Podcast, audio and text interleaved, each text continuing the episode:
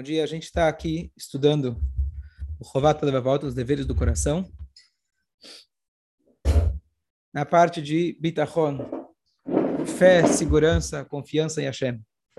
E aqui ele está usando aquela analogia que hoje, Bezrat Hashem, a gente vai concluir, espero, vamos ver, entre o alquimista e uma pessoa que acredita em Hashem. O alquimista é um modelo que ele usa, que na época dele se acreditava que ele tinha a capacidade de transformar a, o cobre em ouro, prata em ouro, que seria o modelo máximo do cara de maior sucesso. Elon Musk, da época, dono das startups de, de, de sucesso, esse era o modelo. Se ele conseguia na prática fazer isso, não, não importa, mas esse era o modelo, as pessoas acreditavam nisso e ele se vendia desse, desse, dessa forma. E essa pessoa, ele trouxe para a gente que o modelo de maior sucesso aí fora ele não tem várias vantagens que uma pessoa que acredita em Hashem, ele tem. E a gente tentou aplicar esse modelo no nosso dia a dia. Não estamos falando aqui de um alquimista, mas a gente tentar traduzir para o nosso dia a dia. Então, vamos hoje diretamente agora para uma segunda fase. Até agora a gente explicou como tecnicamente, como numa vida física mundana, vale mais a pena se investir em Deus do que se investir apenas o seu esforço e confiar totalmente nele. A gente já explicou, já elaborou. Agora, além de todas essas vantagens, que a pessoa pode não conseguir atingir o dinheiro, se atinge o dinheiro, pode ser que não vai conseguir a comida, se consegue a comida, pode ser que ele não vai ter sossego o tempo todo se preocupando com aquilo que ele tem, que alguém vai descobrir aquilo, o segredo que ele tem, assim por diante. Então, agora, além de tudo isso, a pergunta é: o que sobra de tudo isso para o mundo da verdade? Que é aquela visão judaica conhecida do que sobra, o que a gente está fazendo aqui nesse mundo.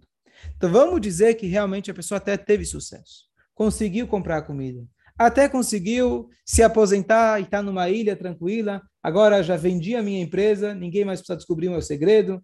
Eu estou seguro, pessoas, supostamente eu tenho aquela ilusão que ela está segura. A pergunta é depois de tudo isso. Vamos até dizer que você conseguiu, entre aspas, driblar o caminho de Hashem, entre aspas, não tem como driblar o que, que vai sobrar de você? O que, que vai sobrar com tudo isso? O que, que você vai levar disso para o mundo vindouro? E aqui eu quero elaborar uma coisa. Que muitas vezes a gente fala de mundo vindouro, a gente imagina depois dos 120 anos. Certo? O que, que eu vou levar daqui? Você conhece alguém que já foi lá e voltou? A gente acredita porque está nos livros, mas eu não conheço ninguém.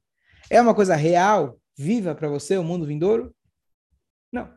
O mundo real é aquele que a gente está aqui. Então tem uma maneira mais profunda e prática de explicar essa questão do mundo vindouro. Sim, existe um mundo vindouro e a gente acredita nisso plenamente, está na Torá, está nossos, em todos os livros, a gente acredita que vai ter, depois dos nossos 120, vamos para o próximo andar, e a gente vai ser julgado pelas nossas atitudes. Sem dúvida nenhuma, isso faz parte essencial da nossa fé. Mas existe uma maneira mais profunda da gente entender isso e não esperar para os 120. O que, que significa Olam? Tradução, Olam, mundo, Rabá, o próximo, o que está por vir. Esse Olam Abba é o mundo da verdade. Esse Olam Abba também se refere como Ganeden, jardim do Éden, o lugar onde tudo era maravilhoso, o lugar onde os animais não precisavam se é, é, é, depender um do outro, eles comiam plantas, e assim vai ser quando Mashiach chegar. É um mundo de equilíbrio, é um mundo de tranquilidade. É um mundo onde as coisas funcionam de maneira simbiótica, funciona de maneira perfeita. Então, muitas vezes, quando a gente está investindo na verdade no Olam mais do que a gente ter que se esforçar para acreditar, bom, será que depois de 120 anos eu vou ganhar ou não vou ganhar? Vai ser o quarto presidencial com vista para a praia lá em cima? Ou vai ser um. Então, é difícil a gente ficar imaginando assim. Além do mais, é uma maneira muito egoísta de imaginar e servir a Deus que, que eu vou ganhar em troca? A maneira mais profunda da gente enxergar o Olam Abba é a gente importar o Olam Abba para a nossa vida.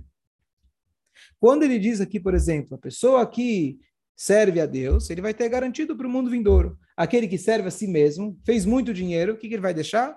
Vai deixar o dinheiro para os filhos. O que, que ele vai levar consigo? Daqui você só leva recibos, você não leva cheques.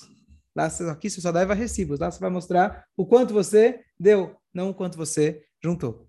Mas é um pensamento, às vezes, distante para a gente. E a pessoa pode falar, bom, será que vale a pena ou não vale a pena? É uma maneira muito egoísta de servir a Deus. Quando a gente fala Olam Abba, os livros místicos explicam para a gente, a gente pode entender isso de maneira mais profunda e real nos dias atuais. Quando eu digo para você que uma pessoa confia em Deus, ele vai ter o que levar para o mundo vindouro, a gente pode também traduzir de maneira mais profunda que ele vai ser capaz de trazer o mundo vindouro para a vida dele aqui. Quando eu digo que o investimento dele aqui, ele está investindo no banco celestial, o que ele, na verdade, está ganhando os juros já aqui na Terra. O que eu quero dizer com isso é que, além de tudo isso, além de todas as vantagens, na questão física, monetária, vale a pena você investir em Deus, vale a pena você não colocar todas as tuas fichas no seu trabalho, além das vantagens que vão ser é, boas para você no, no, teu próprio sucesso, Saiba que quando você coloca o teu valor, o teu investimento em coisas espirituais, a sua vida vai ser diferente. Não só no mundo vindouro, aquele usa a linguagem mundo vindouro. Você vai ter uma vida com valores diferentes. Então, você pode acumular dinheiro? Acumule. Você pode ter muito dinheiro? Ótimo. Além das vantagens materiais, você vai ter uma vantagem espiritual. Você vai estar vivendo uma vida autêntica e verdadeira. O fato de que quando acaba a vida não vai ter o dinheiro, ele apenas diz para a gente um conceito, que o dinheiro, por si, ele não tem valor.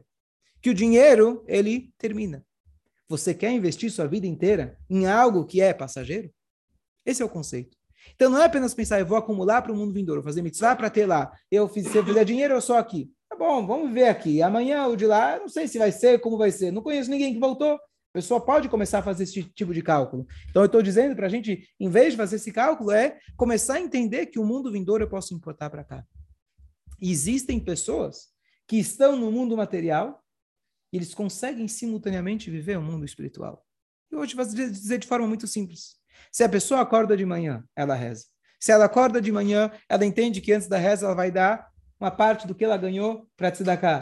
À tarde ela faz o minha, à noite ela faz o arvit, antes de dormir ela faz o shema. E conforme ela vai acrescentando e agregando na vida dela esses valores espirituais, a vida e o trabalho dela passam a ter um valor muito diferente. Ele realmente começa a enxergar o trabalho dele como um meio de ajudar pessoas, um meio de poder ser honesto, um meio para poder ajudar o mundo e assim por diante. Isso significa que você já está vivendo no mundo vindouro. Porque se a gente tirar esses óculos, o mundo que a gente enxerga por aí é um mundo que eu luto para aquilo que eu que eu vou ter. Se eu se eu não por mim, quem será por mim? Deixa eu fazer a minha parte, acumular o meu e garantir o meu. Vou tentar ser honesto, vou tentar não pisar em ninguém, mas no final das contas me importo comigo mesmo.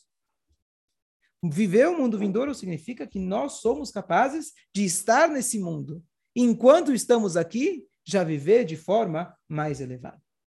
E esse é um nível, além da gente falar da pessoa sentir segura, que isso é uma vantagem, além da pessoa sentir confiança, estar tá menos estressada, essa é uma maneira plena de você viver. De você conseguir enxergar em cada ato seu, especialmente na sua parnassá, que isso é uma ferramenta de você servir a Deus. Não se sinta culpado por ter que trabalhar. Não se sinta mal. Poxa, eu tenho muito. A Torá prevê isso. A Torá, Deus colocou a gente no mundo que a gente precisa trabalhar e depende da pessoa, depende do ramo, trabalhar bastante. Isso foi previsto. Mas se você consegue carregar suas energias a cada dia, com a Torá, com a, com a reza e etc., o seu trabalho vai ser um trabalho a Deus. Vai ser uma forma de servir a Deus. E, consequentemente, depois dos 120, você vai ter muita coisa para levar com você todo o seu trabalho, todo o seu dinheiro vai junto com você ser levado. Então, a questão do Lama acho que é importante, a gente escuta muitas vezes, né? investe no mundo vindouro, investe no mundo vindouro. O mundo vindouro pode ser vivido aqui, pelo menos parcialmente. Dúvidas? Sim. Fala. aquela velha pergunta, equilíbrio entre... Pergunta muito É, como a pessoa vai encontrar o equilíbrio? A pessoa quer estudar mais, mas será que eu devo estudar mais? Será que eu devo abrir mão do meu trabalho? Até que ponto eu vou deixar de trabalhar? Então, tem algumas regras que são básicas iguais para todo mundo. Por exemplo, Shabbat você não vai trabalhar, Yom Tov você não vai trabalhar, Rola Moed está escrito. A própria Alahá escreve, se você vai perder uma venda, vai perder, vai perder dinheiro, então trabalha. Se você não vai perder, então melhor não trabalhar. E mesmo assim, não é um siman brachá. O que você vai trabalhar nesse dia não traz muita bênção. Então, a Torá enxerga, por exemplo, num dia que é mais ou menos, que algumas pessoas vão ter que trabalhar. Então, assim também, usando esse, a ideia do Rola Moed, assim a cada um a cada dia. A Torá fala para a gente que a gente que a Torá é nossa vida, nosso oxigênio, mas a mesma Torá diz que se uma pessoa tem que trabalhar muito, é suficiente estudar um capítulo de manhã e um capítulo à noite. Por quê? Depende do ofício de cada um.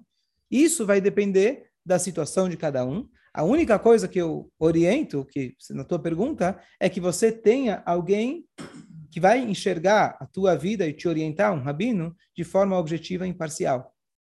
Porque a nossa tendência sempre vai ser, deixa eu ganhar mais um pouco, deixa eu me garantir mais um pouco. Assim que a Hashem criou a gente, a gente confia e deposita a nossa fé no nosso trabalho. Então, sem dúvida, a pessoa todos os dias tem que estudar no mínimo um pouco de manhã, não está nem escrito quanto tempo, está escrito um capítulo. Capítulo é um modo de dizer um pouco de manhã, um pouco à noite. Mas tem o segundo conceito que é quando a gente ama alguém, por exemplo, às vezes você não vê o tempo passar. Aí você fala, poxa, encontrei meu amigo e perdi um dia inteiro de trabalho, fiquei lá falando com ele. Então, às vezes, a gente pode errar. Tomara que nosso erro seja, eu acabei estudando demais, passei do meu limite, não se preocupa que vai ser recompensado por isso. Você não vai perder por isso. Essa, essa é a ideia. Então, a gente não ter o medo, puxa, exagerei. Se for para exagerar para um lado ou para o outro, se tiver na dúvida, como eu falei, pergunta para alguém. Tem alguém que vai te orientar, como você já comentou, inclusive na tua própria vida, quanto estudar, quanto não estudar e saber encontrar o equilíbrio, etc. Mas se você tiver na dúvida, não tiver alguém para perguntar, se você exagerou para o lado que você rezou mais, estudou mais, fica tranquilo. Não vai. Posso, vai posso levantar um. Pode. pode. Esse pastor só é, Mordecai, é, se você é, é, mais um ponto importante, ele está perguntando o que, que significa esse capítulo. Não consta que eu saiba em nenhum lugar, é uma questão de tempo. Quanto tempo é esse capítulo? Eu acredito que justamente por isso que para alguns pode ser alguns minutos, para alguns pode ser alguma hora, algumas horas, e outros vão poder estudar o dia inteiro. Então, é exatamente essa ideia de falar o capítulo, não falar o tempo, é uma forma de dizer que você tem que ter algo fixo que você não muda nunca. Então, por exemplo, isso que a gente tem o shur todo dia, antes da, depois da Shacharit, antes do Mincha, ou você pode fazer depois de Arvit, agora tem que marar depois de Arvit. A ideia é que você tem algo fixo e você não muda nunca. Allah até fala, o que, que eu faço se eu tenho alguma coisa que não dá? Tenta não mudar. E se por algum acaso você precisou quebrar aquilo, vai logo, o quanto antes, vai lá e repõe aquele tempo. Então, a ideia é que tenha aquilo chamado kviut, uma, algo fixo, benefes, na sua alma. Aquelas coisas que para você você não muda todos os dias, você precisa escovar o dente. Então, você chegou em casa às três e meia da manhã. Eu não vou conseguir dormir sem tomar meu banho, sem escovar o dente. Um Yehudi, eu não vou conseguir dormir sem ter feito a minha porção diária. Então, mais do que o tempo, a quantidade de tempo, é a, o seu compromisso com aquele momento que seja muito curto. Os nossos sábios, dentro da estrutura da própria reza, já garantiram isso. Então, inclusive o Talmud fala para a gente, muito curioso, olha, não conta para ninguém. Talmud fala, mas Talmud registra, né? Fala, não vamos contar isso para as pessoas menos conhecedoras, porque senão as pessoas nem vão ficar para o shiur. Estou contando para vocês, não usa isso. Por quê? A própria leitura do Shema é um trecho da Torá. Então, você lê o Shema de manhã, você lê o Shema de noite, matei dois coelhos com uma pedrada só. Rezei, estudei, saí da sinagoga, tomei um cafezinho, Maravilha, quer mais que isso? Então os Rahamim falam, não conta essa linguagem, não, não, vai, não vai espalhar por aí, senão as pessoas vão estudar menos ainda. Mas como, qual, que é, qual que é o conceito? Que como step... Hã? Eu confio em vocês, vocês são sábios. Eu falei, não conta para o ignorante. É, mas o conceito, o conceito é de que como step, você já está garantido. Mas cada um deve se esforçar para ter algo fixo de manhã e de noite. E, de novo, se você pecar para mais, não se preocupe.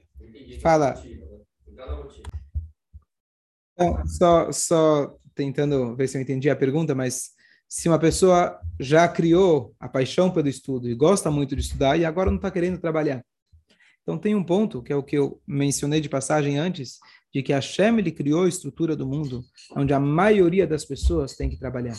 São poucos aqueles que têm aquele privilégio de poder literalmente passar uma vida inteira de estudos. É importante e essencial para a existência do mundo que tenham pessoas assim. Existem pessoas assim.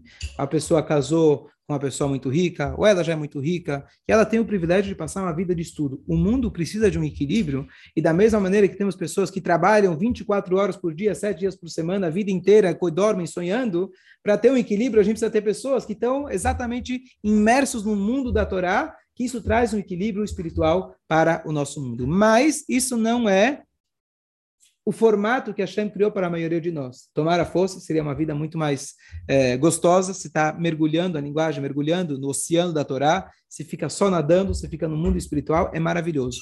Mas Hashem não criou o mundo de tal forma e não foi por acaso. Hashem criou de tal forma porque a nossa função é transformar não apenas a nós, mas transformar todos que estão ao nosso redor e, eventualmente, o mundo inteiro. Para isso, eu preciso interagir. Para isso, eu tenho pessoas que têm mais e pessoas que têm menos. Para isso, eu tenho um produto que eu posso oferecer eventualmente que você não tem. E aí surge toda a ideia do resto, da bondade, do business, etc., a interação no mundo. Se todo mundo tivesse tudo, todo mundo seria autossuficiente, não teria o business. Hashem criou de tal forma para que a gente precise um dos outros e eu vou ser obrigado a recorrer ao meu fornecedor, meu fornecedor ao fornecedor dele, e assim a gente cria uma corrente de dependência aonde a gente é obrigado a sair de casa, levantar de manhã e interagir com as pessoas. Então, isso faz parte do nosso trabalho essencial de servir a Deus. Então, se a pessoa está no momento que ela estudou demais, se ela passou do limite, como eu falei, isso é apenas um sinal, como acontece no nosso dia a dia, você se distraiu do teu trabalho, você acabou, ah, um amigo teu chegou de Israel, você foi no aeroporto buscar ele, passou o dia com ele, perdeu um dia de trabalho. Que seja, que seja porque você acabou perdendo a, a a noção e acabou estudando demais, que seja isso. Agora, com uma forma é, prevista de trabalho, com uma forma ideal de trabalho, a pessoa tem que encontrar o equilíbrio e cada um dentro do seu trabalho, cada um dentro da sua rotina, capacidade e assim por diante. É super importante a pessoa ter alguém que vai orientar ela. Agora, em relação à sua segunda pergunta. Tem um conceito que eu pensei, eu ainda não encontrei isso escrito, mas eh, eu vou compartilhar com vocês, mesmo que seja uma suposição. Todo mundo conhece aquilo que a Torá, os nossos sábios trazem para a gente, de um versículo dos profetas, que a Torá fala para a gente, o Bechanuni na Bezot. Deus fala, teste-me por favor. Teste-me por favor, que é a única forma, a única situação que a gente pode testar a Deus, que é com Sedaká. Então Deus fala para você a ser, ter a ser, dê o dízimo para que você enriqueça. Então pode testar, me teste por favor, dê os 10% e você vai ver como você vai enriquecer com isso. E a pergunta é: tem muita gente que faz, será que sempre acontece? Sem falha? Então, quem sou eu, quem somos nós para questionar? Se a gente faz, está acabado, e Deus pede para testar, e com certeza em algum momento aquilo vai se concretizar. Mas eu tenho uma suposição, um pensamento meu, que talvez esteja correto, eu acredito que sim, vocês me digam o que vocês acham, mas com certeza o que vai agilizar para que isso aconteça é a tua fé nesse mesmo versículo. De você falar, Deus fala, me teste, por favor. E você pensar diariamente, eu estou testando, quem eu estou testando? Deus. E com certeza ele vai me ajudar. Então a fé que eu deposito, conforme a fé que eu deposito, assim vai agilizar o resultado de Hashem. Isso a gente fala, Baruch HaGever Asher Iftach Bashem, Ve'aya Hashem Iftacho. A gente fala todos os dias no final do Vavetzion. Baruch HaGever, bendito, abençoado, sortudo, é a pessoa que acredita em, em Hashem e Hashem será a sua segurança. Parece uma redundância. Bendito é aquele que acredita em Hashem, Hashem será a sua segurança. Então, dizem nossos sábios, bendito é a pessoa que acredita em Hashem, conforme você aplica nessa ação, vai ser o resultado que ela vai te trazer. Quanto mais você acredita em Hashem, mais, reciprocamente, mais rápido aquilo vai funcionar. Então, quando você dá tzedakah e fala, eu tenho certeza absoluta que vai dar certo, pronto. Você está agilizando a tua, a tua, o teu canal de brachá. Você falou, a gente comentou antes do Halamoed. Trabalho num trabalho. Eu acho que eu vou perder dinheiro, porque eu tenho aquele cliente, é trabalho, são horas de trabalho, eu vou perder dinheiro. Se eu tenho, inclusive a até prevê isso, se você é uma pessoa que tem confiança suficiente, já trabalhou o suficiente, você fala, não, eu acredito em Hashem e eu não vou precisar trabalhar no Holamoed. Pode apostar. Pode apostar. É um trabalho que a Laha não exige você, não. Todo mundo precisa acreditar que vai dar certo. No Shabat, sim. Agora, no Holamoed, fica a teu critério. O exemplo que você deu, Mordecai, existe explicar para as pessoas, uma pessoa que tem uma rede de lojas, e ele não conhecia o Shabat. E Baruch Hashem veio a conhecer o Shabat. E ele gostou do Shabat. Ele quer se comprometer com o Shabat, mas se torna algo para ele muito difícil quando ele vai pensar no lucro que ele tem, que o shopping tem que ficar aberto no sábado. Você vai chegar e falar para ele, fecha todas as suas lojas? Então a Torá enxerga isso. Então existe uma forma que somente é usada quando a pessoa já tinha a loja e está querendo agora entrar para o Shabat. Então você faz um tipo de uma sociedade com um não-judeu para que a pessoa não transgrida essa lei no Shabat. Agora, se a pessoa, Baruch Hashem, já conhecia o Shabat, ou usando o nosso contexto aqui, você já acredita em Hashem, ou vamos dizer até que uma pessoa ele tinha uma rede de lojas, mas ele falou: eu estou no nível que eu acredito em Hashem plenamente, não preciso abrir. Então pode ter certeza que Hashem vai te devolver. Antes de tomar essa decisão, Mordecai, consulta o teu rabino, conversa com ele, se você está né, nesse nível de fé. Né? Mas a ideia que eu estou querendo dizer é que quanto mais você investe, mais rápido você vai ter o resultado. Então eu trouxe o paralelo que eu falei sobre a tzedakah, que com certeza porque às vezes a gente fala, olha, eu dei destacar e não aconteceu. Então você esqueceu de confiar. Você esqueceu de lembrar daquele passo que a Shem está falando. A Shem está te dizendo me teste. Não é um Zé Ninguém. Não é uma pessoa que depende de vários outros fatores. Lembra disso? Eu dei o dinheiro. Então você pede, lembra, confia e Bezrat Hashem, o quanto antes você vai ter o resultado disso. Então a mesma coisa se perguntou em relação a ter o, né, a, a, a sociedade com não judeu e etc é previsto para um caso que a pessoa já tinha, mas o que eu quero dizer é, se você não tinha, não abra suas lojas no Shabat e vá procurar um rabino para fazer. Procura outro business. Mas espera aí, eu tenho o potencial de poder vender em muitas lojas. Não se preocupe, vai fazer de outra forma. Então a Shemer enxerga, existe essa é, maleabilidade, vamos chamar assim, dentro da Torá. Algumas coisas que são fixas, não tem como você mudar. Por exemplo, você vai ter que cumprir o Shabat. Tem algumas coisas que a Torá e a Allahá e a lei enxerga a dizer, olha, tem a tua situação, tem o teu nível espiritual, então depende da tua situação e você vai ter que trabalhar menos, trabalhar mais, estudar menos, estudar mais. Poder fazer essa sociedade ou não poder fazer essa sociedade, e assim por diante. Então, o que supera tudo isso é, se você está num nível de fé absoluta, de fé muito forte, então fica tranquilo que você achando jeitinhos não vai ser a forma não, não é isso que vai te garantir. O jeitinho é para você começar. Se você tem mais fé, você não precisa do jeitinho. E Deus vai te mandar de outra forma, você não vai precisar do jeitinho. Certo? E fora, Rabi... Eu sou jornalista. Ah, ótimo, pergunta muito boa. Então, existe um conceito que se chama, um, um, um modelo que se chama o modelo Colelo. Que, que é Colelo? A pessoa pode dar meio, metade, meio período ou período integral, que é uma pessoa que ele vai dedicar ou uma vida, ou uma vida inteira, uma parte da vida dele, estudando o Torá. E como que ele vive? Então ele vive recebendo, recebendo ou do próprio colelo ou de pessoas de fora para que ele possa estudar. Então a pergunta é, teoricamente, ele deveria pagar para poder estudar. E assim funciona. Quando você vai na escola, você paga. Você vai na faculdade, você paga. Porque agora eu vou receber para poder estudar. Então, é, usar um exemplo que eu preciso, vamos pegar na medicina, por exemplo, eu preciso ter, ou numa guerra, eu preciso ter aqueles que vão para frente de batalha, eu preciso, da, eu preciso da retaguarda. Na medicina, eu preciso os médicos e eu preciso dos cientistas. Não tem como um funcionar sem o outro. Então, para que eu possa, eu, estar tá na frente de batalha, para que eu possa estar tá atuando como médico, eu preciso ter os cientistas dando para mim o suporte lá atrás não tem como cada médico, por exemplo, hoje sentar e estudar como fazer uma nova vacina. Então, vai ter a equipe que vai estudar a nova vacina e eles vão falar para os médicos. Os médicos confiam neles, falar: olha, está aqui a vacina, sem entrar em todas as políticas a, ah, ligadas com, com o conceito, mas eu preciso ter a retaguarda. Então, assim também funciona. Então, pode ser que esse cientista, quando ele estava na faculdade, ele pagou para ir para a faculdade.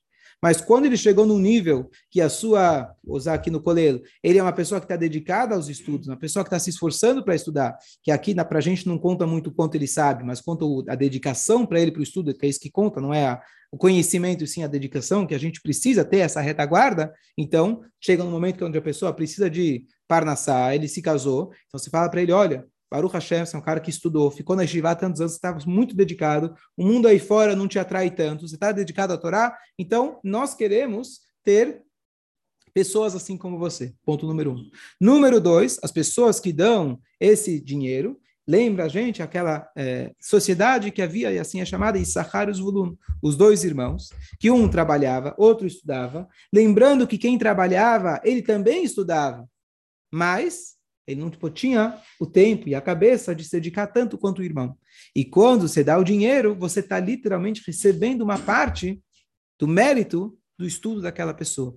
Então, por isso, esse motivo de pagar. O mundo precisa disso e você, individualmente, pode também querer se beneficiar disso, que é uma mitzvah tremenda.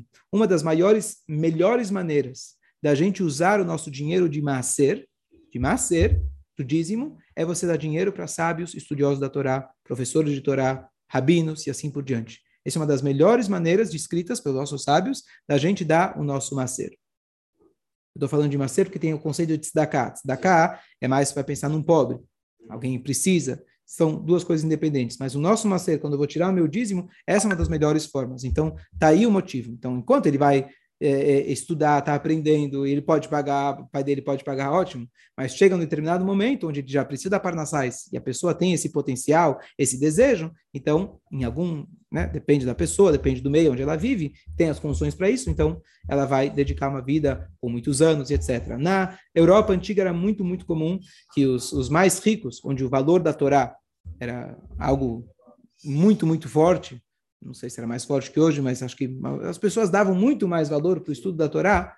É, então, era muito comum que o milionário ele chegava para o reitor da Yeshiva e falava: Olha, quem aí é o melhor aluno? Dá ele para minha filha e eu garanto 10 anos, eu garanto 20 anos. Essa, esse era o modelo antigo. Hoje, não sei se tem menos milionários ou menos estudiosos. eu não recebi oferta assim.